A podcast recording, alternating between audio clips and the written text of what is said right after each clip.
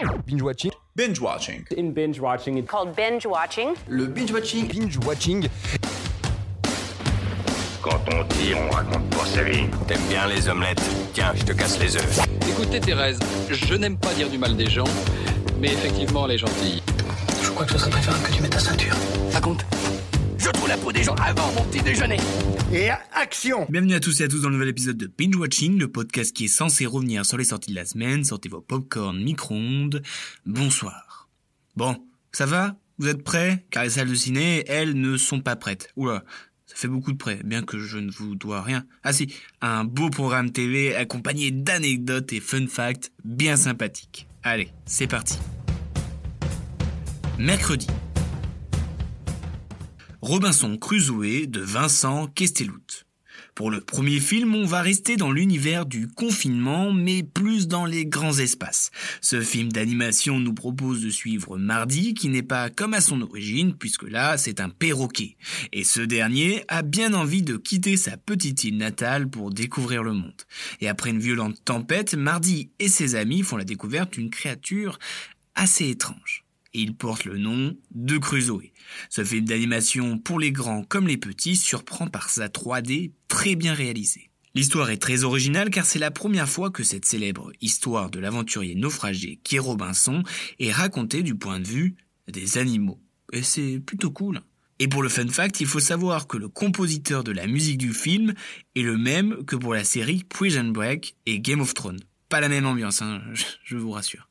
Mardi est à retrouver mercredi sur France 4 à 21h. Jeudi. La nuit au musée de John Levy. Nous allons suivre Larry qui devient le nouveau surveillant du muséum d'histoire naturelle. Mais ce qu'il ne sait pas, c'est que ce musée renforme un petit secret. Enfin, un petit, euh, tout est une question de point de vue.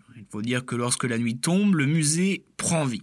Ce sont donc des cow-boys et des romains miniatures qui se font la guerre, Attila qui pille tout ce qu'il trouve, un squelette de tyrannosaure qui se balade dans les couloirs, bref, c'est le bordel.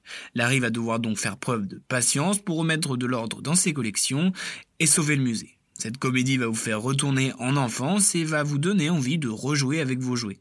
Et en plus, euh, Robin Williams est président des États-Unis. On peut pas faire mieux.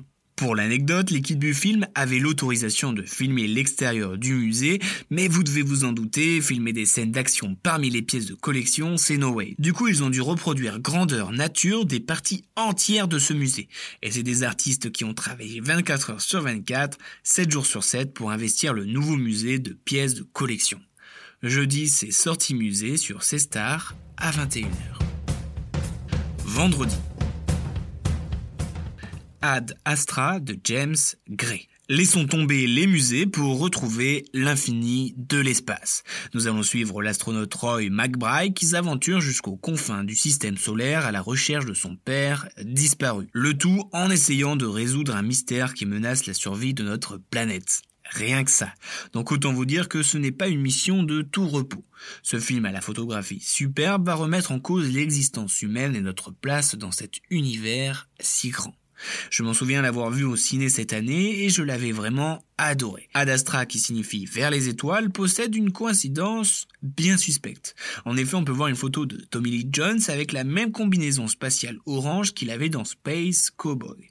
Et dans ce film, son personnage se sacrifie et reste dans l'espace. Et dans Ad Astra, il a disparu dans l'univers. Coïncidence? Je ne crois pas. Cette petite virée dans les étoiles, c'est vendredi sur Canal à 21h06. Samedi. À la dérive de Balthazar Comarcourt. Après les vaisseaux spatiaux, les bateaux. Et cette fois-ci, nous allons suivre Tammy et Richard qui décident de convoyer un bateau à travers le Pacifique. Ça, c'est ce qui était prévu. Le problème est qu'ils se retrouvent pris au piège d'un terrible ouragan. Et après le passage dévastateur de la tempête, Tammy se réveille et découvre le bateau complètement détruit. Et en plus, son petit ami Richard est gravement blessé. Il se retrouve donc à la dérive. Et ce qui est le plus fou dans cette histoire, c'est que c'est tiré d'une histoire vraie. ce qui vous fera halluciner quand vous découvrirez l'histoire incroyable de Tammy. L'actrice principale, qui est Shailene Woodley, a failli ne jamais faire le film, car le jour où elle a reçu le script, elle a été arrêtée car elle avait manifesté pour la journée internationale des peuples autochtones. Et c'est donc un script noyé, enfin si je puis dire, dans sa boîte de réception. Le naufrage est à retrouver samedi sur Canal à 21h05. Dimanche. L'atelier de Laurent Canté. Nous retrouvons cette fois-ci dans la ville de Ciotat et où Antoine a accepté de suivre un atelier d'écriture où quelques jeunes en insertion doivent écrire un roman noir avec l'aide d'une romancière connue, Olivia. Mais le sujet choisi par le groupe n'intéresse pas notre protagoniste, qui lui s'intéresse plus à l'anxiété du monde actuel. Il va donc rapidement s'imposer au groupe et à Olivia, avec une violence en lui qui va autant alarmer que séduire la romancière. Ce film d'une rare intelligence traite de la violence du monde qui nous entoure.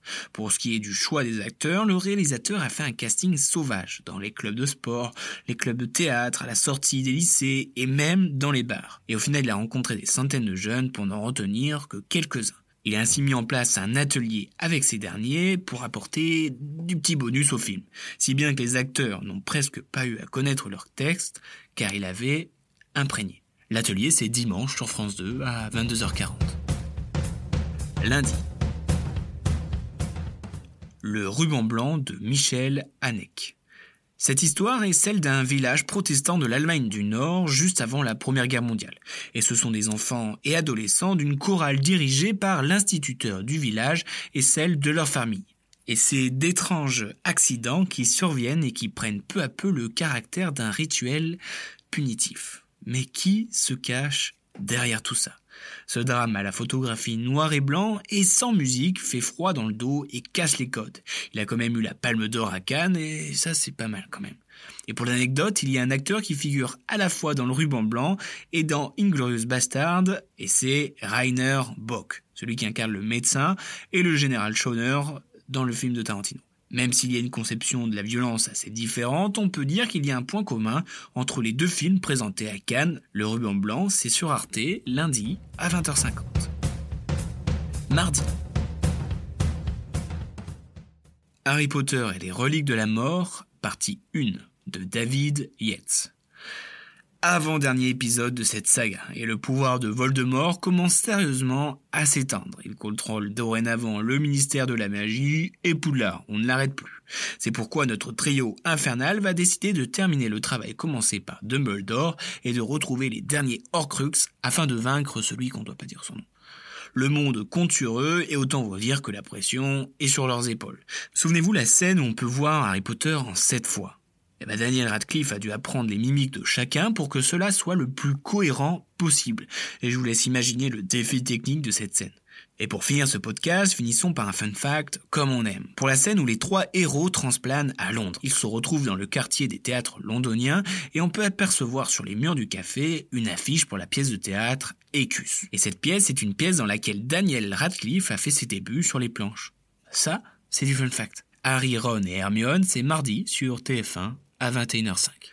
Voilà, Big Watching TV c'est terminé. J'espère que mon programme vous correspond et vous plaît. Si vous avez des recommandations ou des pépites, n'hésitez pas à me les partager. Bonne semaine. Je respecte ton avis, mais en tout cas, c'est pas le mien, donc c'est pas le bon. Tu vois ce que je veux dire?